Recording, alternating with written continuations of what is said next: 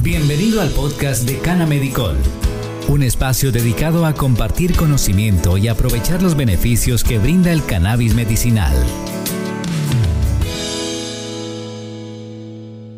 Hola, yo soy Carlos Villada y para mí es un placer acompañarte en el episodio número 33 de Canamedicol Podcast.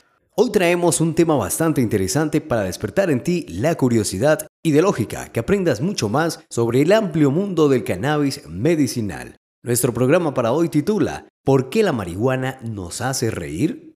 Seguramente te has preguntado por qué las personas que consumen marihuana se ríen demasiado. Bueno, pues esto tiene una explicación lógica y científica y aquí te la vamos a contar. Antes de iniciar nuestro recorrido por la risa, es importante recordar que llamamos marihuana a las variedades activas o aquellas con alto contenido de THC. Para aprender a diferenciar un poco entre cannabis activa y cannabis índica, te recomendamos visitar el episodio número 21 en el cual se explica cuáles son las diferencias. Actualmente existen más de 150 cannabinoides que produce la planta, entre los que se encuentran CBD, CBC, CBG, CBN, pero en el cual nos concentraremos hoy es en el THC, el A9 tetrahidrocannabinol. El THC es el causante de múltiples efectos en el organismo porque interactúa directamente en el sistema nervioso central, pero quizá el más conocido es el efecto psicoactivo, efecto buscado para uso adulto o recreativo. También es conocido por ser analgésico, antiinflamatorio, neuroprotector, relajante muscular, antitumoral y anticancerígeno. Ahora que ya conocemos un poco más sobre este cannabinoide, podemos proseguir con nuestra idea central de por qué la marihuana nos hace reír.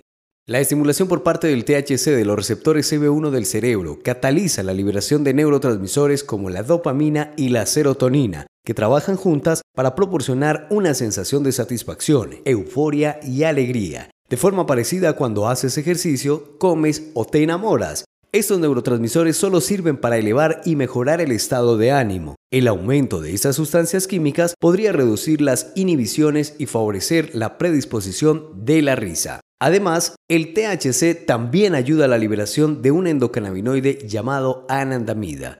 La palabra ananda viene del sánscrito y significa beatitud, ya que produce felicidad. La anandamida también es la encargada de funciones principales como la homeostasis, modular el dolor, estimular el hambre, modular el comportamiento sexual, partícipe de la motivación, efecto neuroprotector, entre otros.